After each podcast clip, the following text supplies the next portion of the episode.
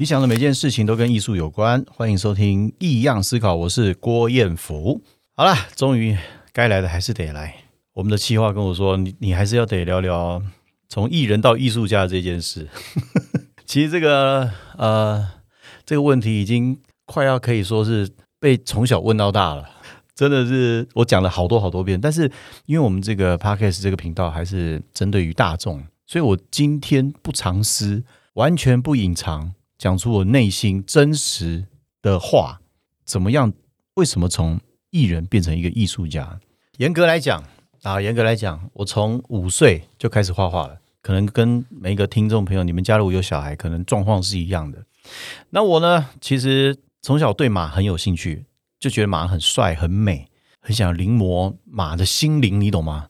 很想临摹马身上的背肌、胸肌、大腿、小腿，还有。踏在这个马蹄铁水泥的那个声音，你知道吗？那个时候呢，我就拿着计算纸，拿一支笔，我就乱画，我就从耳朵开始画。但从那时候开始画画的时候，我就发现到一件事，我觉得这个事情真的可以陪我一辈子。我在画画的时候，我是上帝，你知道吗？各位，一张白纸就像一个全世界，你说什么就是什么，你可以让它是什么就是什么。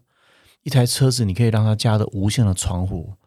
你可以跟任何世界上你喜欢的明星、大明星拍照合照，你都可以画得进去。如果你有本事的话，所以它可以完成你的下一个梦想，你的人生无限的梦想。它可以帮你活过你好几辈子的人生。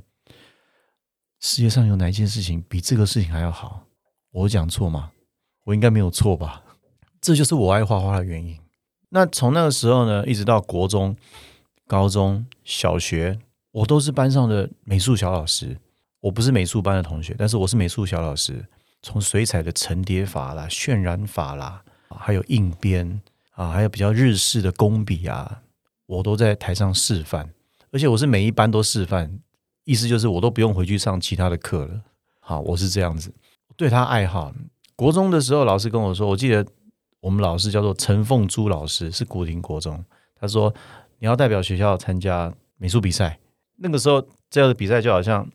每个学校都要有人去参加中等学校运动会的百米一样，那我就去比赛啊。中画跟西画，坦白说，我搞不懂什么是中画，什么是西画。我画的内容都一样，只是不同纸而已。然后呢，你们知道吗？我居然得奖了！我觉得我得奖的那一刻醍醐灌顶，我觉得我好屌，我怎么会得奖？而且我完全没有想要比赛的那种心情或什么，我就是在家里。画一画，然后就去了。那内容就是一定会有的嘛，静物嘛，就一定会有一个夜壶啊，有灯啊，对，然后就提着那种油灯的那种，然后会有一块帘布啊，那个帘布一定会有格子纹，然后会有个光线，其实就是画一般的静物。然后我就得奖了。但同时，你们知道吗？我那个时候在国中的时候，我也得了台北市的一百公尺的第二名，还有接力。还有两百公尺的冠军，二十三秒九九，我都还记得。国三的时候，其实不算快了。然后我就颁完体育的奖，然后呢，我哥他们就回班上去了。然后我就在后面再继续等待，再上去拿一个奖。这个奖就是美术的奖。哇塞！那时候我发现我好像不太一样哎。画画给我好大的自信啊！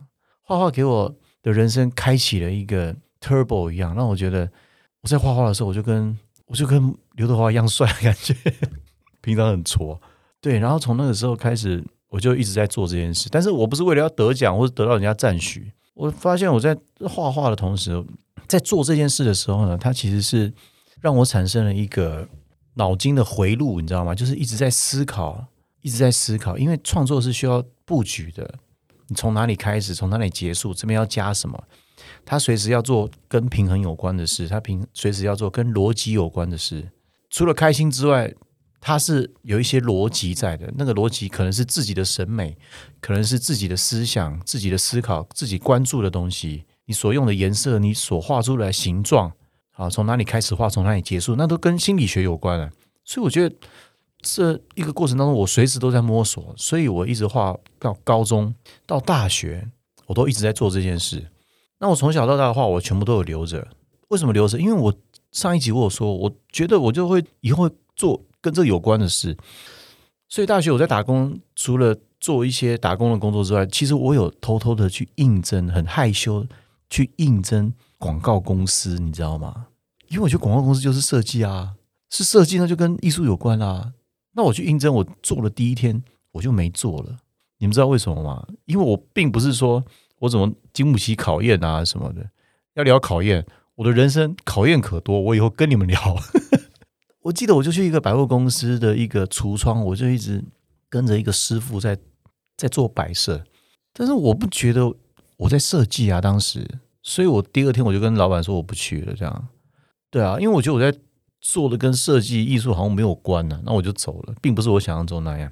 那其实成品以前楼下有一个叫做每日印章手作馆，我不知道女生知不知道，就是以前女生都会买一些印章，有没有？女生都会买一些印章啊，比如有爱心啊，然后娃娃抓气球啊，画的那种像啊，一个好像卖两百五还多少钱吧？那时候我就应征，我是画家这样，但是他有一个考验是说，那些画其实他是要把它刻成印章的，所以你不可以拿一般的笔，一般的笔太粗了，进电脑扫描之后，点线面它会太接近，会糊掉，所以那个时候开始我学用真笔画画。厉害吧，各位，我不是开玩笑的，我就开始学会用真笔画画，画了两百张，赚了六千块，然后就全部卖给他。对，但是那些图呢，其实我都是在杂志上看了，哎，画小老虎啊，画小狮子啊，很可爱的啊，都是很 Q 的，这些东西我都有留着，以后有机会我办回顾展的时候，我一定会拿出来。然后我就石沉大海了嘛，就去了嘛，然后我就还是有在做别的工作。打工了，在大学的时候，然后后来就不了了之。过了几年之后，我就在那一家店当中的那么多印章当中，我就看到我的画了。哇塞，我的天呐！那时候我就发现，I'm artist，我是艺术家了，因为我成功踏出这一步了。各位，你们说没有错吧？这是我的作品啊，这是我画的。那卖的好不好，我不知道。那我发现，哎，我的作品已经跟大众接触了，我作品也被老板认可了。在我的心中燃起了一点小确幸，但是那时候我我的生活其实很多时间都在大学，很多时间在拍广告，然后都是运动啊、游泳啊、拔河啊，我就是闲不下来，我就静不下来。就画画的时候，我可以静得下来。后来呢，大学毕业之后，其实我很快就当兵了。班长有一天就说：“美术公差两名，我就举手。但是我的体格就是个体育学院，他们也知道啊。然后他我说，可能练体育的跟班长感情会蛮好，因为。我们都爱打篮球，啊，我们都爱运动，所以跟班长很快就玩在一起。对，那小时候其实我我是不抽烟也不喝酒，我没有什么坏习惯，真的，因为我所有的体力都在运动的时候全部消耗完了。然后就每次公差两名，我就举手。后来班长说：“哎，你不是体育的吗？为什么你会画画？”没有，我会画，我会画画。各位，你们知道我要去干嘛吗？你就可以知道这是一个多励志的故事。我想去跟那个复兴美工的学画画，因为我从小到大没有学过。那我们那个时候在画什么呢？我们在画长官的女朋友啊！我我本来以为我们是要画什么政令宣导啊，什么很严肃的东西，结果是要画他的家人的那一种。哎，那我觉得更好，我就问他说，怎么样可以画那么像啊？然后他跟我说一句话，他说：“你慢慢画就好了。”我不知道这个同梯的现在有没有听到，有听到可以跟我联络，因为我真的忘记你叫什么名字，你可能还记得我。然后我就真的学他慢慢画，你们知道吗？真的就超像哎。慢慢画，慢慢画就像了。那我知道怎么画了啊。关于画的像这件事情，但是画的像到后来你会发现蛮无聊的。我就开始有一些变化，就开始去嗯画一些 caricature 人的变形变脸那样子，就像四言会在路边你们会看到很多人画画那种。跟大家讲一个秘密，你们有没有在路边就是给人家画画，然后画完之后感觉到失望的？有没有？有对不对？那你们会不会觉得奇怪？为什么我会想要去？你们会想要去找那个摊子画，因为他后面贴的那些照片是不是都画的很好？因为你们不会画画，你们不知道，那很多搞不好不是他画的，搞不好有些是影印的。你远看你以为是素描，近看发现哇，这是印的。然后他真的拿他去两百块，他画你的时候，你会发现其实根本就不像哎。其实你把我特征画出来，但是不像我 啊，这是一个小插曲，大家可以去想一下小时候。哎，现在的年轻人应该没有这种经验了，这大概是七零年代。八零年代的同学才会有这样经验，这样不管。然后大学退伍了嘛？退伍之后，其实我就进了演艺圈。进了演艺圈，其实我遇到一个很很好的经纪人啊，那个经纪人在我和我哥合约当中，其实有一个不一样的地方，就是我有创作两个字，我有创作两个字，但是我就出唱片了嘛，在新加坡拍戏，然后台湾也拍了一些戏，但是我人红，你知道，我作品都不太红，我就觉得我要画画，我想跟大家分 share 画画这件事情，但是一直没有机会。其实那时候我心里真的很苦啊，我心里真的很苦，我每天在外面出外景、出太发晒太阳，其实我并没有。爱晒太阳，我是天生长得黑耶，我是天生长得健康。其实我并不是那么的 shining 的人啊。以前拍照的时候，常常会说：“哎，笑阳光一点。”我就觉得奇怪，怎么阳光这边没有太阳啊？什么是叫阳光一点呢？或者是你可以笑可以露牙齿吗？我露牙齿就显示出我的表情是这样。我只要露牙齿，我眼睛就会睁得更大。这个在笑的时候变得很像出现一种很惊讶感。所以这是我在演艺圈的一些小趣事。那。压垮我最后一根稻草，真的就是因为可能职业也倦怠了。再来，我觉得我人生想要更符合自己内心想要做的事啊，因为前面十多年，将近二十年的时间，我们为了我们的阶段打拼奋斗，买房子啊，买车子啊，照顾家庭啊，照顾家里啊，爸妈这样。但是到后来那一年，我才三十五岁，三十四岁，那我是谁？我要做什么？赚钱很开心没有错，但是后来发现好像钱没有办法给人真正的踏实感跟那种扎实感。听众朋友，我觉得这是我的毛病哦，你们不要有这样的感觉，这不是一个好现象。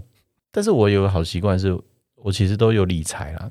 我在赚钱的时候，我并没有乱花钱，我只有买一些小时候的模型车，或者是一些小时候买买不起，现在就很屌一一支两千多三千块的。水彩笔，我觉得我买到这个，我就觉得很开心，很开心哎！那个开心胜过于我穿一双限量球鞋来的更开心哎！那几年开始，圈内很流行一个慈善展览，我就跟着拿着画布画画画画。我觉得这是工作，我不觉得他是他是创作，或是他是发自我内心。但是画个两三场，就有一个画廊老板跟我说：“其实你画的蛮好的。”噔噔。我就觉得，对我不是一直都在画画吗？有没有画的好，我不知道。那我怎么不好好的做这个事情呢？从那时候我就开始规划，如果我要做这件事情，那我必须要了解我在做什么事情。你是爱画画，还是你是他们所说的艺术家？那什么是艺术家？我就去上了艺术史的课。我上艺术史的课最重要的原因是为了。了解我自己在干嘛，我觉得这个好重要。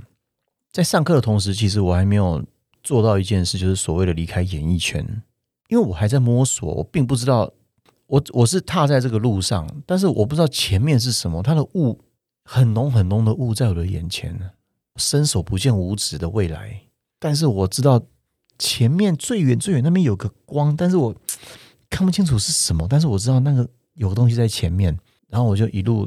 顺着我的心去学、去看、去思考，我为什么喜欢这件事？去想看的电影都是什么电影？看的书、看的画册、选择的画册都是怎么样的画册？从你的阅读、从你的学习当中去了解你是怎么样的人。这个是我这两三年、那两三年很重要、很重要的一个探索自我的一个阶段。同时，我也去上了心理学的课，因为我觉得我心里有病。大家都说你可以好好的，你为什么要离开？要有一个节目要主持，并没有那么容易。我后来发现，其实真的没有那么容易。因为我和我哥哥是一个团体，我觉得我们的行很鲜明，所以一路上，我觉得我们是蛮幸运的，而且都遇到很好的经纪人、跟贵人，还有公司。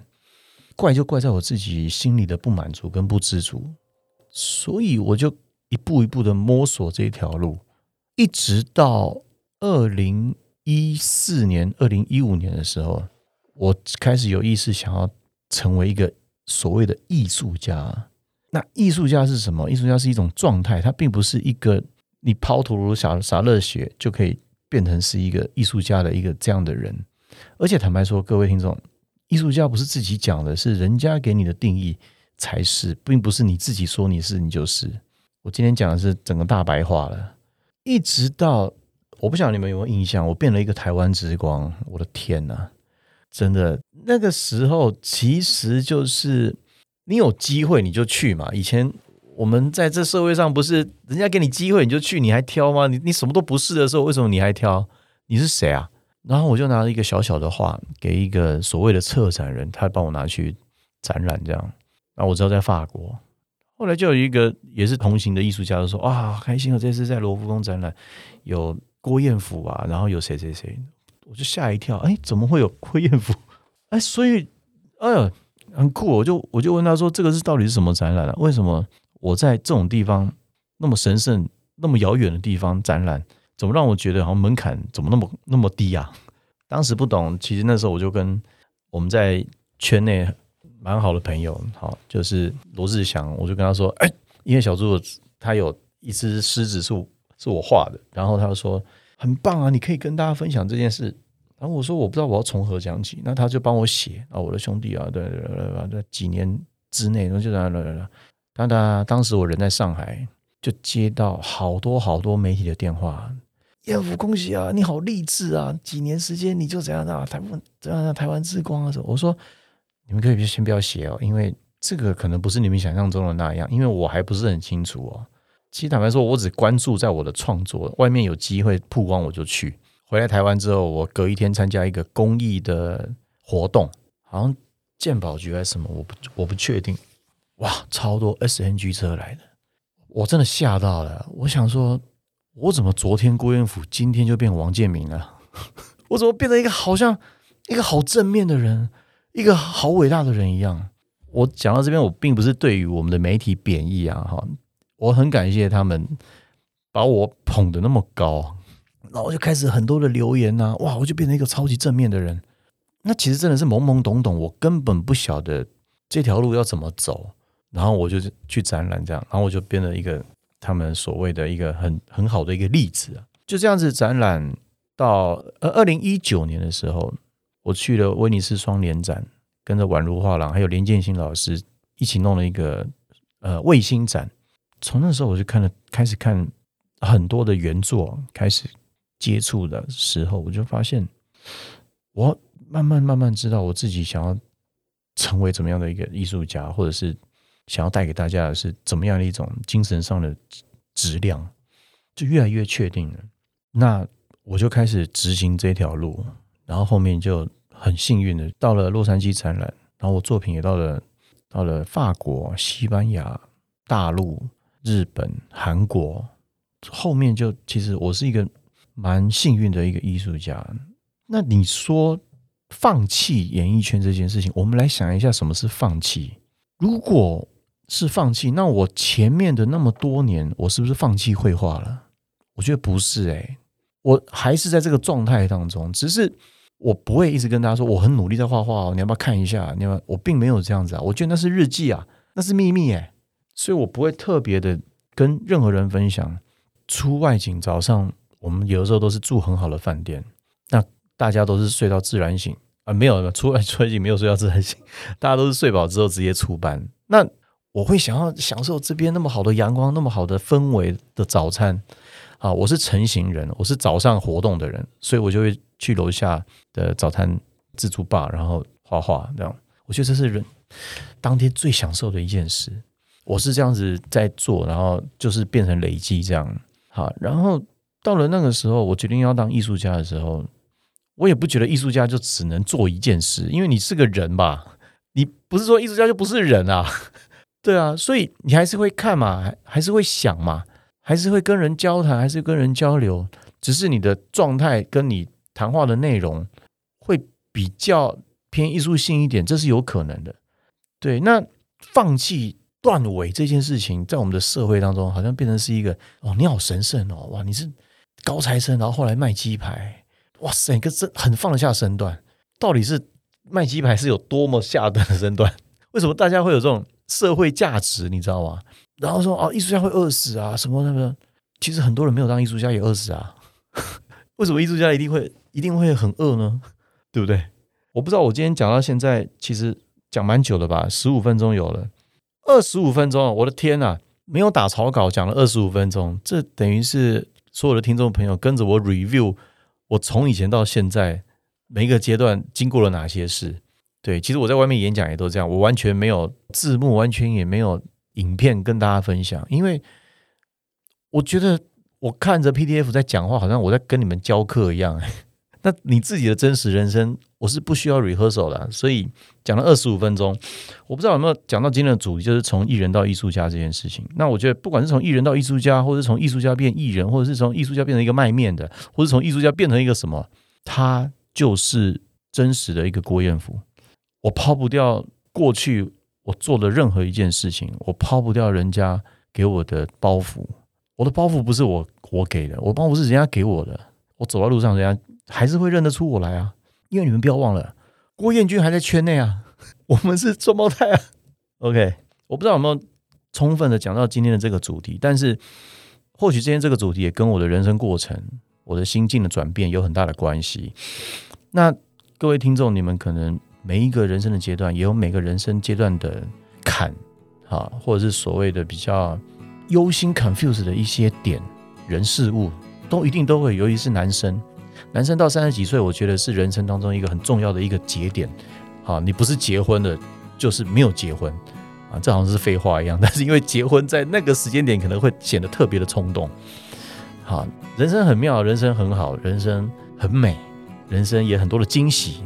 有很多的惊吓啊，然后也有很多的回馈，到后来都是很平静的看待这一切。我觉得这就是这就是最幸福的人生啊！一定要有时间才能够有故事，一定要有故事才会有内容。